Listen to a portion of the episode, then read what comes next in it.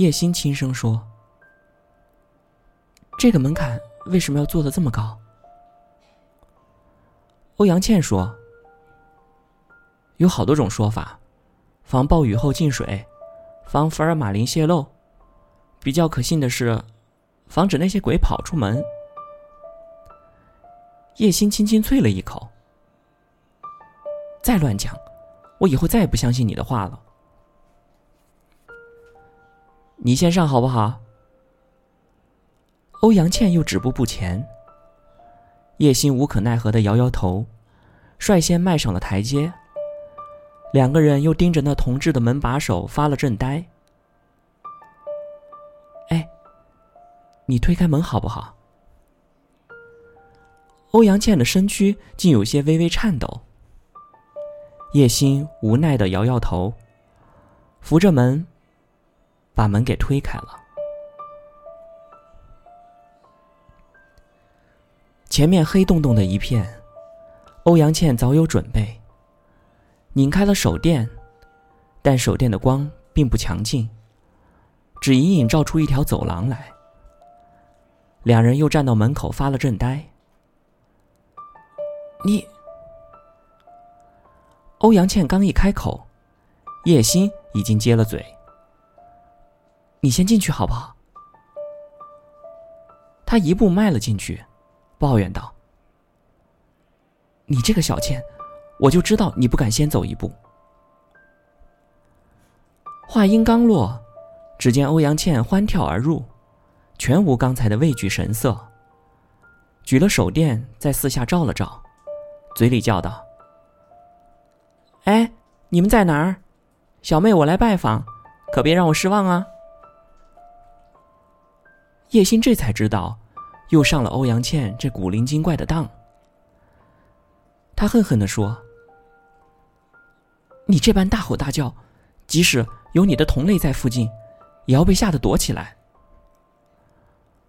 欧阳倩笑道：“好啊，那我就文静点儿。”他猛然熄了手电，四下顿时漆黑一片，他也再无声息。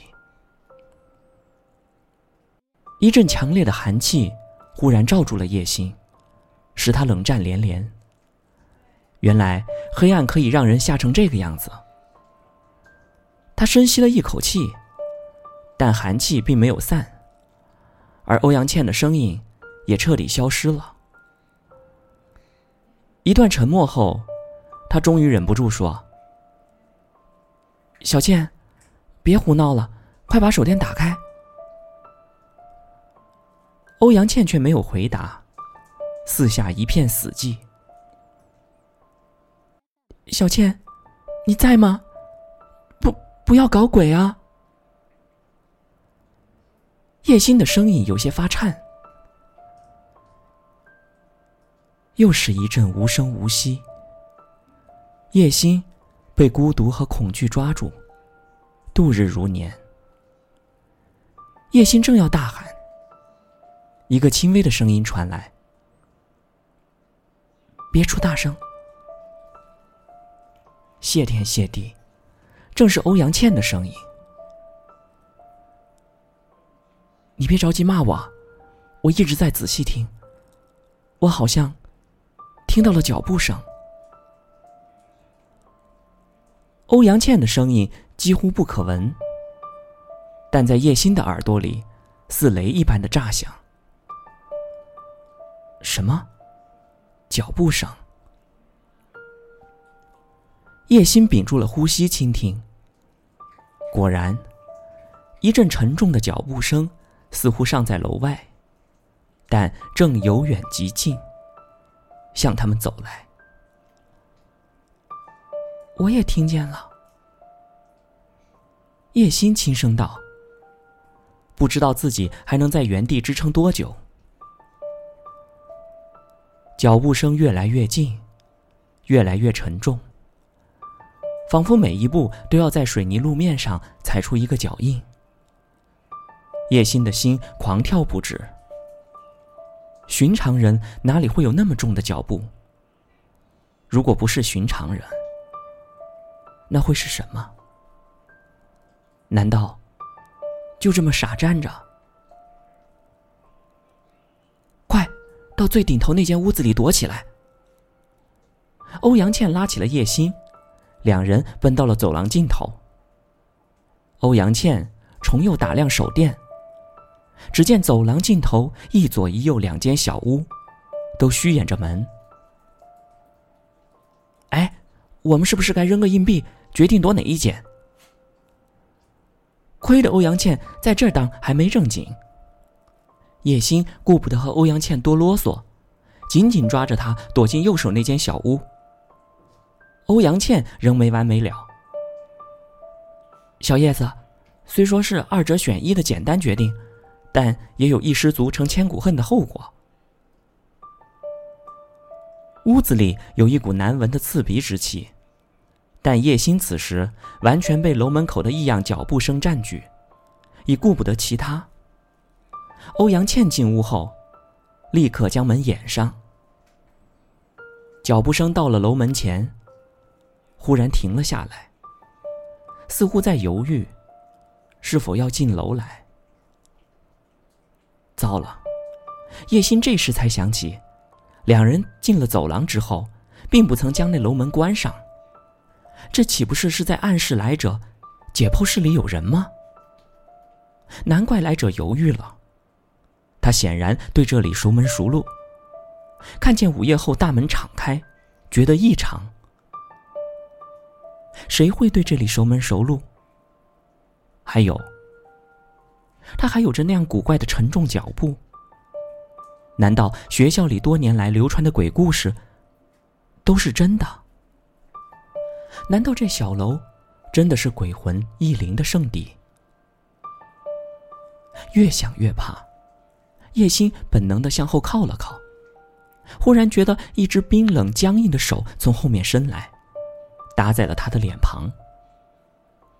不对，这手毫无人气，是爪子。小倩，是是你吗？他绝望的轻声问。当然不可能又是欧阳倩在捉弄人，欧阳倩分明在叶心身前。欧阳倩回头诧异的看去，又打起手电照了一下。叶心见他脸色骤变，忙用力咬紧牙关，又捂住自己的嘴，才没有叫出声来。但欧阳倩随即又出现俏皮一笑。叶心才知道，自己又中了他的圈套。回头看时，还是吓得灵魂出窍。一具完整的骷髅，紧贴在自己的身后。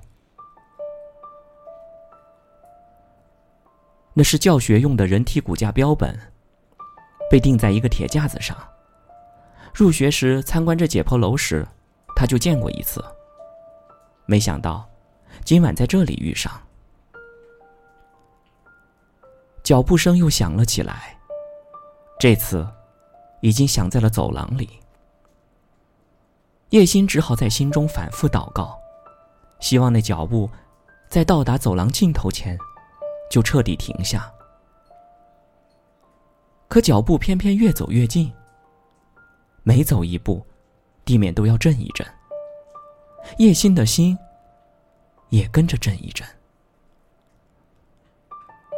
终于，那脚步走到了走廊的尽头，停了下来。欧阳倩忽然又拉起叶心，在他耳边轻声说。他一定在抛硬币，决定进哪间屋。我们往里躲。两人摸索到了屋子的最里面。原来欧阳倩刚才打手电时已经看清，屋角有个硕大的厨子。